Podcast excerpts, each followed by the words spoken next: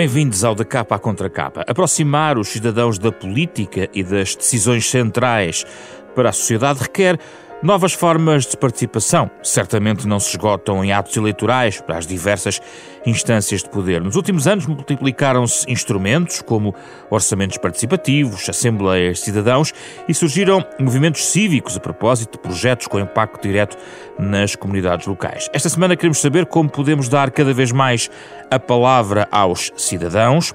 Convidamos para esta nossa conversa Paulo Trigo Pereira, professor do Instituto Superior de Economia e Gestão, e Joana Balsemão, vereadora da Câmara Municipal de eh, Cascais. Já vai perceber porque é que escolhemos estes convidados para esta conversa no Da Capa à Contra Capa, parceria da Renascença com a Fundação Francisco Manuel dos Santos.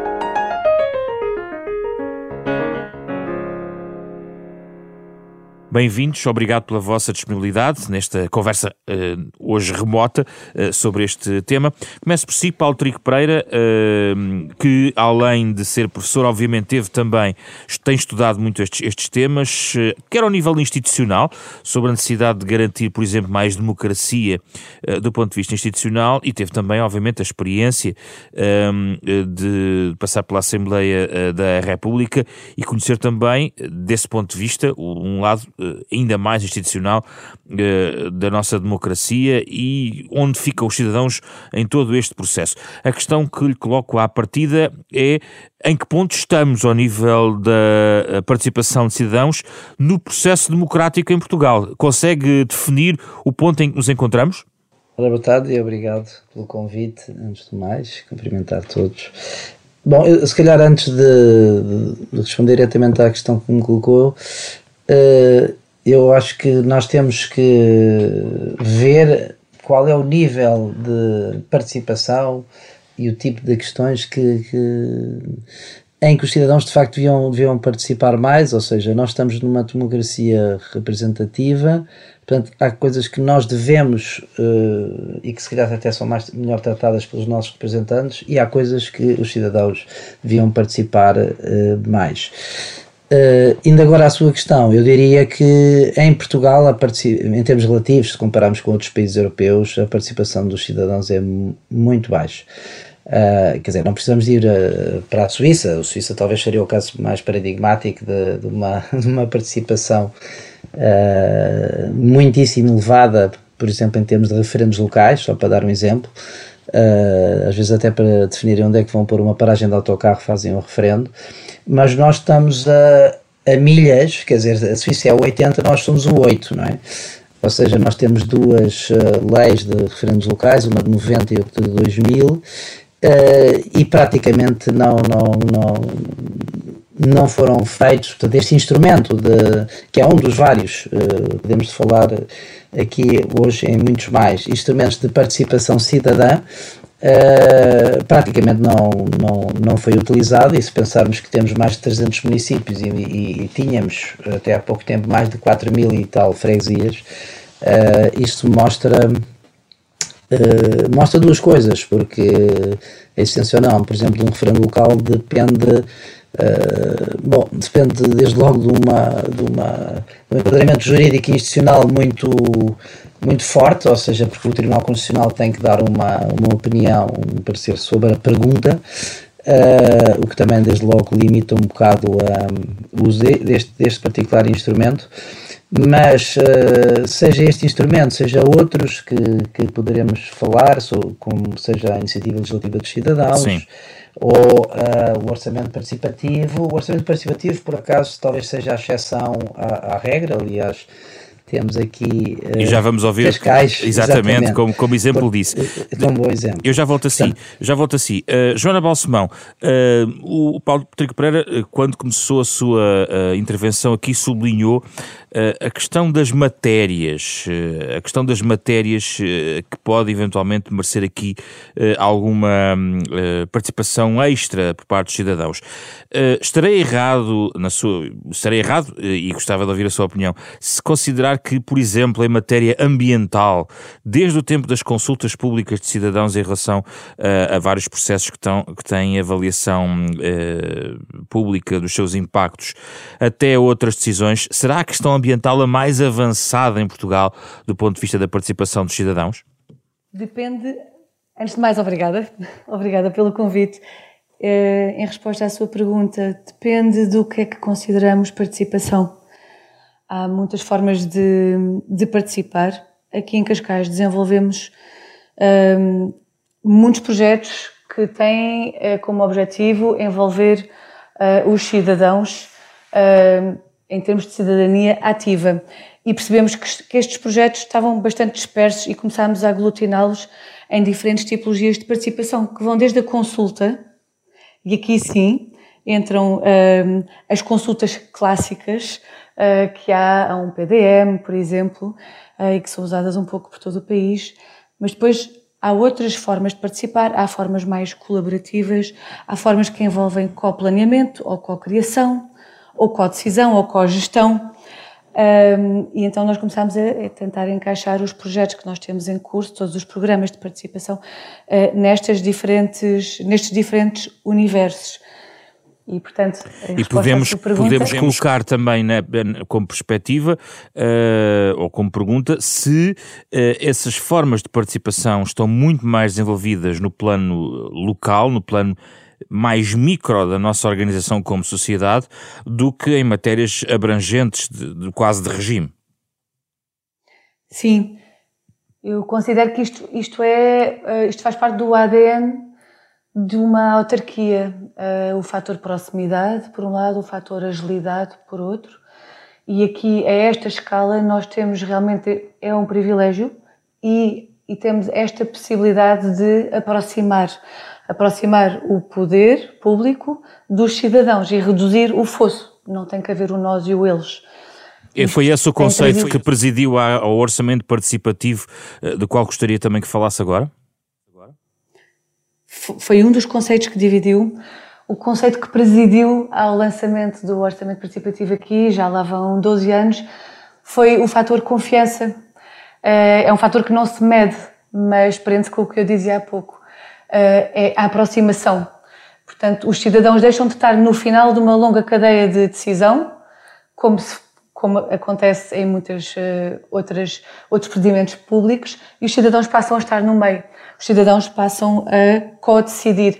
O poder público abre mão do seu poder, entre aspas, e chama os cidadãos para co-decidir consigo. Porquê? Porque nós nós, uh, cumprindo os princípios que nós consideramos que são basilares na participação, a transparência, o envolvimento de todos, ehm, o, não deixar ninguém para trás, por exemplo, e auscultando, realmente auscultando, com a metodologia certa, uh, sabemos que estamos a criar a base para aumentar a confiança na sociedade. Paulo Trigo Pereira, eh, é possível transplantar as experiências eh, autárquicas e ao nível mais local para outra escala no país? Eu penso que a, experiência autárquica é, é muito particular e é aquela que de facto permite mais uh, a participação uh, dos cidadãos. Uh, por estas razões de proximidade que acabaram de ser referidas e, e há alguns municípios que são bons exemplos e Cascais é um deles uh, nesta parte do, do orçamento participativo. O nível nacional é, é outro patamar, uh, diria eu, uh, não é mais importante nem é menos importante, é outro patamar e para o qual também a sociedade portuguesa não está muito uh, preparada para, para dar grande, grande liberdade aos cidadãos, porque a participação dos cidadãos também tem muito a ver com a natureza das instituições que nós uh, construímos e desenhámos, uh, logo a, algumas delas logo a seguir ao 25 de Abril, 64. Uh, estou a pensar, por exemplo, na questão do sistema eleitoral. Nós somos dos países em que é, é dada menos liberdade de voto ao, uh, ao cidadão, ou seja, o sistema eleitoral português é dos poucos na União Europeia em que não se pode votar em deputados. Vota-se em partidos exclusivamente. Uh, na esmagadora maioria dos países da União Europeia, se, uh, e aqui temos uma grande variedade de, uh, de sistemas eleitorais, temos o sistema maioritário francês, temos o, temos o, a votação à pluralidade bom, no caso do Reino Unido, mas temos, também há um sistema maioritário, e depois temos o voto preferencial em lista, em que se pode votar em, em deputados numa lista, e temos aquele que eu, para mim, dois dos que são mais interessantes, que é o modelo alemão e o modelo irlandês, que são diferentes, mas o modelo misto alemão, em que se, vota, em que se tem dois votos uh, e, e, que, portanto, o cidadão pode, pode votar num partido e pode votar também num deputado uh, em círculos uninominais, coisa que, aliás, já seria possível introduzir em Portugal, depois da revisão constitucional, portanto, círculos uninominais de propositura, não de apuramento, Uh, e isso daria outra dinâmica, por exemplo, a, um, a, uma, a umas eleições, não é? Quer dizer, neste momento em Portugal, eh, quando eu digo neste momento, desde, o 25, desde a Constituição de 76, uh, a única possibilidade de facto é votar em partidos e, portanto, não há uh, uma dinâmica que poderia existir em torno de um conhecimento maior de, de candidatos, de campanhas mais personalizadas.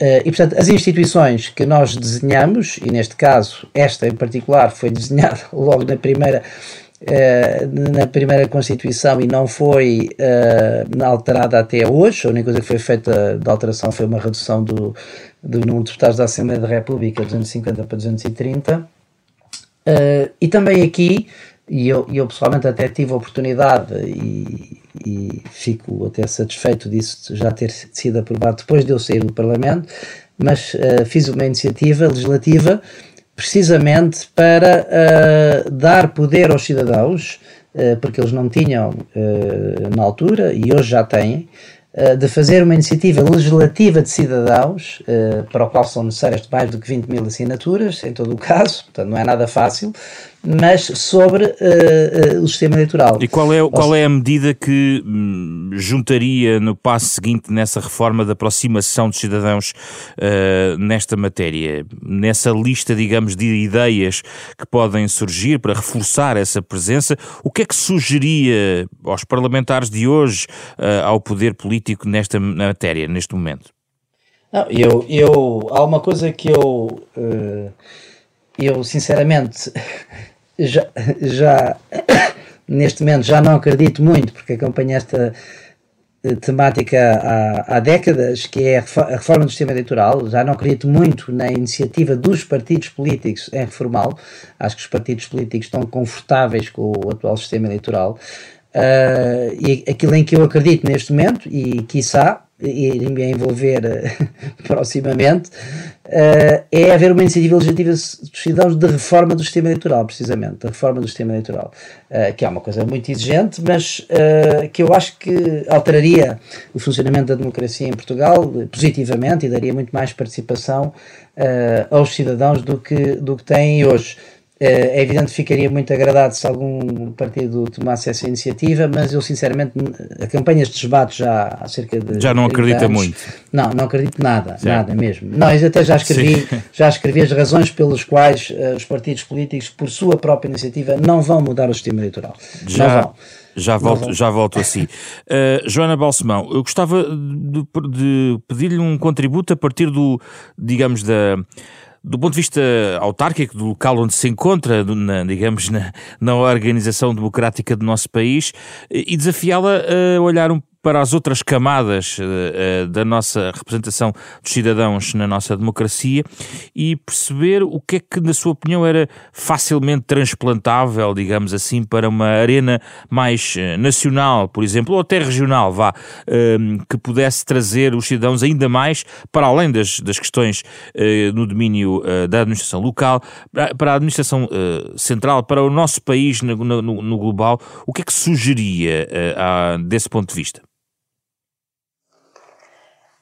Eu sugeria que a participação, digamos assim, a democracia participativa fosse cada vez mais reconhecida como complementar à democracia representativa. São, são fóruns completamente distintos, eh, terão participantes em comum ou não, mas se a democracia participativa ficar, for cada vez mais enraizada eh, e os hábitos de participação forem um, ehm, cada vez mais fáceis, mais oleados eh, e houver cada vez mais instrumentos disponíveis para os cidadãos poderem participar na medida em que querem, agora estou a falar da democracia participativa, uh, eu, eu acredito que mesmo que isso não se traduza numa menor abstenção, vai com certeza traduzir-se num maior grau de confiança e de empatia. Mas está a restringir a questão da participação eleitoral, do voto? do voto? Neste caso, sim, porque não consigo demonstrar que haja uma ligação direta entre uma coisa e outra, entre a democracia uh, participativa e a democracia representativa. Mas eu posso aqui falar de muitos números. Eu posso falar das dezenas de projetos ou programas que há em Cascais que promovem a democracia participativa. Posso dizer que o Orçamento Participativo de Cascais é o maior da Europa, etc. Eu posso dar-vos todos esses números que são extremamente impressionantes pela positiva, mas eu não consigo uh, dar-vos com a mesma uh, acuidade uh, o que é qualitativo neste processo e tem a ver com a riqueza do processo, não tem só a ver com o resultado. A riqueza do processo prende-se com a forma como estes programas são construídos e, e quando e, e a forma como eles são construídos envolve desde a origem ter que ter enquadramento, ter que ter transparência de A a Z, sem caixas negras. Portanto, eu vou só dar um exemplo de outro projeto, que sem ser um orçamento participativo, para mudarmos um bocadinho o, a tónica, uhum. mas Painéis de Cidadãos. É um projeto que foi recentemente lançado uh, aqui em Cascais. Chamamos uh, cidadãos para uh, comentarem, portanto, é, é, é uma ferramenta consultativa eh, determinadas eh, políticas públicas de, da Câmara. Sejam políticas que ainda não foram implementadas ou que já estão implementadas e queremos aferir uh, a opinião. Então, uh, chamamos uma amostra representativa dos cidadãos do Conselho, são sempre entre 25 a 50 e as consultas são presenciais. E antes de mais nada, a premissa base é que a participação tem que ser informada e, portanto, nós chamamos dois ou três especialistas na matéria em causa para fazerem exposições e responderem a perguntas dos participantes.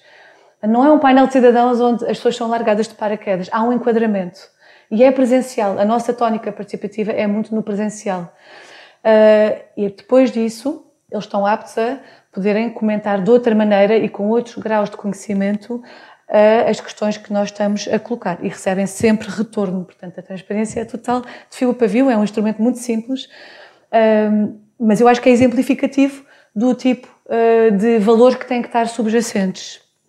Uh, Paulo Trico Pereira, uh, como autor, digamos, do livro verde para a reforma da democracia municipal, lembro-me que na altura, quando uh, se falou desse, deste trabalho, se falou muito também sobre o papel das, das próprias assembleias municipais. é possível ir mais longe? Agora a pergunta é ao contrário. Do ponto de vista local, é possível ir mais longe também na, na introdução de cidadãos?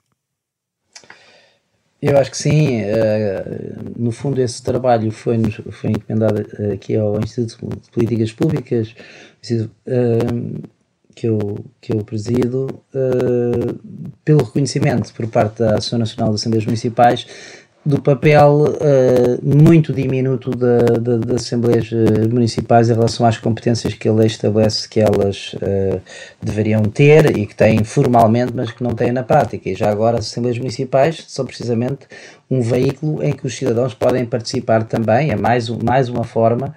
Um, o que acontece é que as Assembleias Municipais uh, têm uh, muitos poucos recursos e, e, fazendo um pouco uh, ponto com aquilo que a Joana Balsemão acabou de dizer, a questão da informação é muito importante. A informação que é veiculada e o enquadramento da informação que é veiculada às pessoas, e isso tanto é válido ao nível local como ao nível nacional, não é? Um, ao nível nacional seria muito interessante saber o que é que os cidadãos pensam sobre a crise da habitação, por exemplo, não é? Quer dizer, não é não é, não é o governo, e agora aqui uh, apresentar um pacote e, e avançar com, com, com medidas uh, com uma discussão pública muito, muito reduzida. Não? Quer dizer, isto é um problema tão grave, tão grave, tão grave que se calhar ouvir os vários stakeholders loca uh, nacionais, locais, sobre esta matéria é muito importante e, e seria é, é, necessário, antes de mais, dar informação, ou seja, as pessoas têm que saber, uh, têm que saber uh, qual é o problema, digamos assim, para, para depois poderem uh, dar os seus contributos. Mas não é para isso que serve a consulta pública de um plano que é desenhado por um governo? É, mas quando se dá um mês para a consulta pública é insuficiente. Mas é? então o instrumento está correto, está é mal utilizado, ou seja, a questão é o calendário? Sim, está mal utilizado, não é? Quer dizer, uma coisa desta, desta dimensão, não é? Uh, que existe, diz o problema da água no Alentejo, por exemplo, não é? Sim. Quer dizer, e da seca. Uh, este, estas temáticas exigiam, exigiam ou, ou grandes problemas nacionais eu estou a pensar em nacionais, mas podemos pensar em termos locais também, quando há, há questões difíceis que têm que ser. Ou regionais, Paulo Trigo Pereira, não? Ou regionais, ou regionais. A questão do Alentejo é, é uma dinâmica uhum. regional. Portanto, uh, é, é preciso uh, pôr, uh, dar condições aos, aos, cidadãos para, para participarem, mas também dar-lhes informação. Por exemplo, há uma iniciativa que nós também fizemos aqui no Instituto de Políticas Públicas, que é o Orçamento Cidadão. E foi uma iniciativa que resultou precisamente, uh, que é no fundo explicar, uh, o Orçamento de Estado é uma coisa complicadíssima, ninguém percebe, Uh, mas afeta a vida de todas as pessoas, desde logo desde os impostos, quer dizer, até os salários. Era tornar legível uh, o orçamento, no fundo, não era? Tornar legível o orçamento do Estado, para que, uh, pronto, neste caso, os cidadãos possam estar mais informados sobre aquilo que vai ter um impacto enorme nas suas Mas essa vidas. ideia andou para trás e para a frente, porque houve um processo mais, digamos, formal junto do Ministério das Finanças e hoje em dia é feito pelo Instituto de Políticas Públicas só, não é? Uh, o Ministério também tem, uh, também, uh, eu por acaso há pouco fui consultar, mas também vai fazendo algumas coisas, mas não de uma forma, digamos, regular, não de uma forma regular, Uh, e devia fazê-lo de uma forma regular, porque é algo, quer dizer, é, é, é, a lei da Assembleia da República que tem maior impacto na vida de todos os agentes económicos e todos os cidadãos uh, portugueses, e portanto seria muito importante uh, que se mantivesse uma, uma, uma, transparência. Mas de facto, ter informação é fundamental para que depois a participação possa ser uma participação com, com qualidade. Mas nós temos um problema, aqui sim um problema mais de fundo uh, e que se calhar demorará décadas a a alterar na sociedade portuguesa, que é nós temos uma sociedade civil muito fraca quando comparados com países nórdicos, por exemplo, já não posso falar com os Estados Unidos da América, mas se pensar na quantidade de, de think tanks uh, que existem em Portugal, é? independentes de, de, empresas e de, portanto, verdadeiramente independentes, é uma quer dizer, cabem numa, numa mão enquanto lá fora esta, esta que no fundo são mediadores, são mediadores em termos de, por exemplo, na área das políticas públicas, são mediadores entre aquilo que é a investigação académica que é feita nas universidades e aquilo que são as políticas públicas e que impactam na vida dos cidadãos. E uma sociedade civil forte, quer, quer seja na base de think tanks, quer seja na base de outros grupos organizados, é fundamental para a participação dos cidadãos. Os cidadãos não, os cidadãos não intervêm diretamente na vida pública. Quer, quer dizer, ok, podem intervir se uma pessoa for cronista num jornal, escrever artigos de opinião, etc. Mas a participação cidadã Uh, geralmente é enquadrada em, em associações, em, em, Ou até conselhos consultivos em, temáticos que podem existir até na órbita dos, dos governos, isso também existe. Isso eu não, eu não já participei em alguns, eu fui diretor da DECO e, e participei em alguns conselhos consultivos.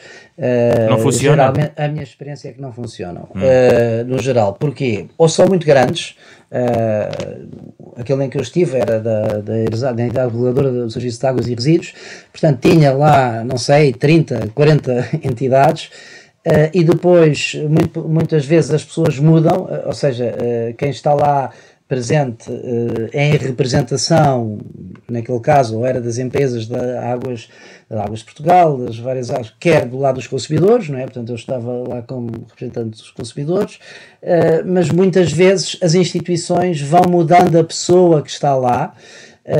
e, portanto, são, são, não acho que seja a forma mais eficaz o governo não tem muita. e as instituições públicas não têm muita muita arte no, no, no, desenho destas instituições. Geralmente são, eh, no fundo, para garantir a, entre aspas, representatividade de todos os stakeholders, acaba-se por criar um, um conselho consultivo enorme que uh, é completamente ineficaz. Eu não tenho grande experiência uh, e quando olho, às vezes olho para a composição de, de, alguns conselhos consultivos e quando eu vejo o número de pessoas que lá estão, bom, isto não pode funcionar, uhum. porque, quer dizer, basta pensar que se cada pessoa falasse um minuto, não é? Se tiver 40 pessoas ou 2 minutos, Estão lá 80 dias. minutos, são logo 8, 80 minutos de reunião, quer dizer, não, não é impraticável. Muito bem. Joana Balsemão, qual é a sua uh, avaliação também destas estruturas que podem eventualmente ser criadas de ligação da sociedade civil com, uh, digamos, as instituições já existentes da, na democracia? Estamos aqui a falar de conselhos consultivos, há conselhos independentes, alguns de, até na letra da lei são órgãos de aconselhamento e de consulta de titulares uh, de várias pastas, por exemplo, no governo existem alguns desses uh, conselhos. Qual é a sua avaliação de, de, sobre estes instrumentos? Funcionam ou não, na sua perspectiva? Funcionam e funcionarão, e vou, vou repetir um pouco o que disse há pouco, uh, desde que sejam levados a cabo com metodologias sólidas. E, portanto, os princípios que eu tenho vindo a elencar, desde a participação, a universalidade, a transparência. Tem que haver avaliação para haver evolução, tem que haver acesso. E há bocadinho o Paulo Trigo Pereira uh, referia que não, a cultura nórdica de participação ainda não, há, não existe uh, nos países do Sul. Uh, e o que eu tenho constatado é que essa cultura nórdica pode ser promovida uh, e pode vir ao de cima também em Portugal, desde que se proporcionem os instrumentos de participação que têm que ser variados, porque nem toda a gente gosta de participar da mesma forma. E, portanto, os instrumentos de participação aqui em Cascais são. Nós temos um leque variado e temos uma metodologia sólida. Temos um leque variado. Uma família pode participar em família, pode ir. Uh, participar no Parque Natural, uh, no programa Oxigênio, tem um, um talhão que vai co-gerir. Uh, pode participar por telemóvel, se quiser, uh, através do Fixo Cascais, onde basta indicar que há um buraco na rua ou uma lâmpada fundida. Pode participar sem ser por telemóvel, pode participar presencialmente, no orçamento participativo. Pode participar na escola, alguém pode participar na escola, por exemplo, no orçamento participativo jovem. Ou pode participar à, escola, à escala do bairro através do reinvento do seu bairro, ou que, que, é uma, que, é mais esporádico, ou através dos tutores de bairro, que é um projeto mais permanente. E eu não estou a elencar eh, nem um terço, mas é, é, importante que sejam oferecidos toda esta diversidade de canais seja ao nível local, seja ao nível regional, seja ao nível nacional. Isso não põe em causa, Joana, a, a coerência de um programa político que vai a eleições para um rumo para o Conselho, eh, por um lado, e por outro lado, não se restringe a pequenas ações muito cirúrgicas e não a projetos verdadeiramente estruturantes, por exemplo, de um Conselho? Eu diria que não, porque hum, é muito difícil uh, pôr numa, num ranking o impacto que o projeto A ou B, seja micro ou macro, tem para cada cidadão individualmente. E o, o interessante destes projetos e do retorno que os cidadãos uh, nos dão, uh, através da auscultação, da, da codecisão, etc., é que muitas vezes o poder político não está, ou o poder público não está 100% em sintonia com o que são as reais necessidades. Em, em grande medida, sim, mas há projetos e ideias que surgem, por exemplo, no Orçamento Participativo Jovem ou no Orçamento Participativo Genérico, que uh, são ideias que não nasceram uh, nos serviços nem nos gabinetes, nascem da, da comunidade e não, não tinham ainda sido sequer pensados. E, portanto, há uma, há uma certa bidirecionalidade Uh, e ela também tem que ser equilibrada, porque vocês fizeram referência a isto na primeira intervenção. Um, o, a democracia participativa não deve substituir a representativa. Há decisões que cabe apenas aos políticos tomar. Há decisões que podem ser tomadas em parceria com os cidadãos. É preciso deixar a fronteira clara. Uh, mas encontrando o equilíbrio certo, e reforço mais uma vez a importância das metodologias que são saudáveis e sólidas. Eh, é possível encontrar esse equilíbrio e é o desejável nesta parceria que se quer entre a democracia representativa e a participativa. Qual é o lugar que tem, do ponto de vista local, para a figura do referendo, uma vez que existe um enquadramento jurídico, é um instrumento de democracia direta, digamos assim, uh, mas tem que passar pela Assembleia uh, Municipal também, portanto tem tudo, não, não funciona à margem da, da democracia representativa nas suas instituições eleitas. Para si, fazia sentido mudar alguma coisa aqui e, por outro lado, o que é que para si é, é, é essencial? Que, que, gravidade de assuntos devem realmente merecer um referendo local? Pode até nem ser adepta desse, deste instituto, a Joana. Assuntos merecem um referendo, ou mereceriam um, um referendo local, assuntos que fossem absolutamente estruturantes para, para o território e com um impacto significativo na população e sobre uma matéria que tivesse diretamente sobre a alçada ou a competência direta de uma autarquia. Mas, Joana, deixe-me perguntar-lhe: se a sua autarquia quiser construir um, um determinado, uma infraestrutura que terá um grande impacto sobre a população, faz sentido, depois de, ser democraticamente eleita, ainda recolocar a questão aos cidadãos num referendo local? Se o tema não tivesse sido discutido em, em campanha eleitoral, como muitos não são porque surgem durante o mandato. Esse pode ser, uh, pode ser um critério para o introduzir. Agora, faz sentido referendar apenas quando há opções e muitas vezes não há outras opções em cima da mesa. Há uma opção que é fazer e aí a autarquia decide e está um, tem a validação pública para isso e é para isso que servem os decisores. A decisão tem que ser fundamentada da mesma forma que se houver um referendo, tem de haver informação, sempre. E, portanto, eh, mesmo não havendo um referendo, se for uma decisão estruturante com um impacto forte, é, é nossa obrigação sempre partilhar a informação, justificar a decisão. Paulo Trigo Pereira, é também este enquadramento que defende para a figura do referendo a nível nacional ou há matérias que devem estar excluídas deste instrumento de consulta direta aos cidadãos? Há matérias que devem estar excluídas, desde logo todas as matérias que tenham a ver com direitos, liberdades e garantias dos cidadãos. Um, aliás, uh, a única uh, iniciativa popular de referendo que existiu na anterior legislatura uh, teve a ver com a, com a eutanásia Uh, e eu sou daqueles que discordo absolutamente que se faça um referendo, não por causa da minha posição específica uh, em relação ao tema, que é, que é favorável à legalização, mas uh, porque acho que é um direito fundamental, o direito decidir sobre a sua própria vida é um direito fundamental e não se referenda. Portanto, faz parte. Uh, uh, há matérias, e este é um exemplo, uh, a meu ver, e independentemente da. Eu tenho esta opinião, mas não tem nada a ver com esta opinião, até porque eu acho que se houvesse um referendo, o referendo seria neste mesmo sentido, ou seja, a favor da legalização. Estou convencidíssimo disso.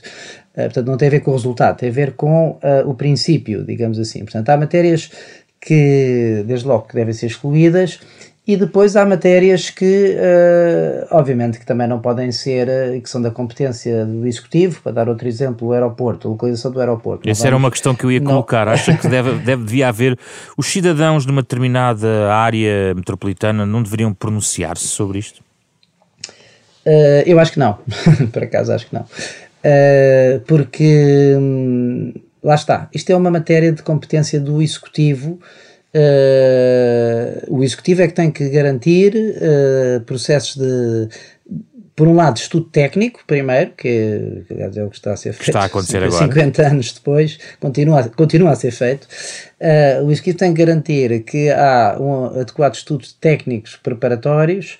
Uh, e, e, depois tem que uh, deve garantir uh, um período de deliberação quando eu digo deliberação pública, estou a usar o conceito Habermas, de, debate, uh, debate, mas para, para clarificar os argumentos e os critérios, porque as coisas nunca são, um estudo técnico nunca é, uh, não é uma verdade absoluta, uh, usa critérios, usa hipóteses, essas hipóteses devem ser discutidas e, e, depois o governo uh, de, tem a responsabilidade de decidir. Quer dizer, essa é a nossa. Nós temos uma divisão de poderes e, e, e, aos executivos, sejam os camarários, sejam do Governo da República, compete uh, tomar e assumir a responsabilidade das, das, decisões. Mas isso não aproxima e, muito os cidadãos da decisão, Paulo Trigo Pereira. mas eu, eu não acho que todas as decisões, vamos lá ver, uh, lá está, eu também, aqui estou alinhado com aquilo que, que a Joana Balsemão disse, que é Uh, nós temos que ver as duas formas de democracia como complementares uh, e não pensar que, que, que, devemos ter democracia direta sobre todas as questões, não é? E Por isso é que eu estava a tentar circuns, circunscrevê-las. Exatamente, certo. não, e eu estou, eu, portanto, decisões que têm, digamos assim, um, um um conhecimento, ou que exigem, digamos assim, um conhecimento técnico uh, muito elevado, por um lado. Por outro lado, que, uh, que são, que são, de, que são da esfera da competência do executivo e, e que foram, já nem digo aquelas que foram, uh, digamos assim, uh, promessas eleitorais, porque uma promessa eleitoral uh, é para ser cumprida, não é? Quer dizer, se um partido ganha as eleições na base de uma promessa, de uma decisão política, seja ela qual for, é bom que cumpra aquilo que prometeu. Os partidos nem sequer comunicam bem os seus programas eleitorais, até se diz que ninguém os lê.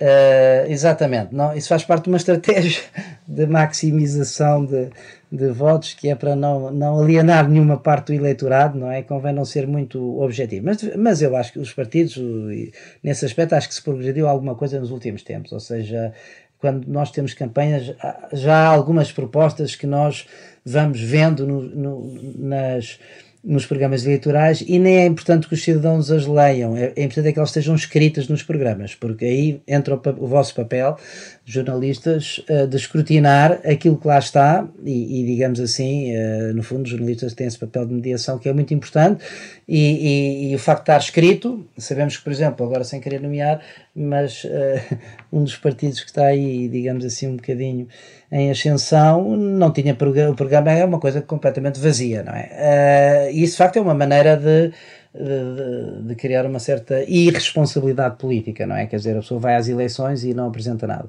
Mas voltando à, à questão, que era a questão de saber que matérias é que, é que é que devem ser eh, referendáveis e, e, e, matérias devem ser referendáveis.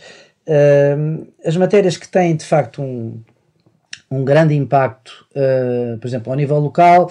Uh, imagino que, uh, indo aqui para Cascais, que a Câmara de Cascais queria fazer uh, uma nova marina. Uh, ora bem, isso tem, que tinha um impacto orçamental brutal, uh, para além da ambiental, isso exigia aumentar o IMI.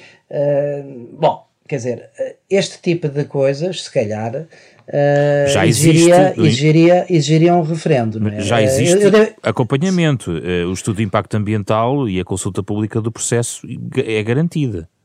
Sim, mas eu, eu estou, agora estava-me a referir a, a, projetos que tenham um grande impacto uh, orçamental. Sim. Por exemplo, orçamental ou, ou ambiental. Por exemplo, há, acontece que eu conheço bastante de Cascais porque eu vivo em Cascais. Bom, há aqui uma coincidência, não vou entrar muito por aqui, mas só vou entrar aqui com, dois, com, com duas questões. Por exemplo, uh, falou-se, e é muito recente, tem um mês de usar um aeroporto para, para voos de executivos, etc. O aeroporto de Tiros. Uhum.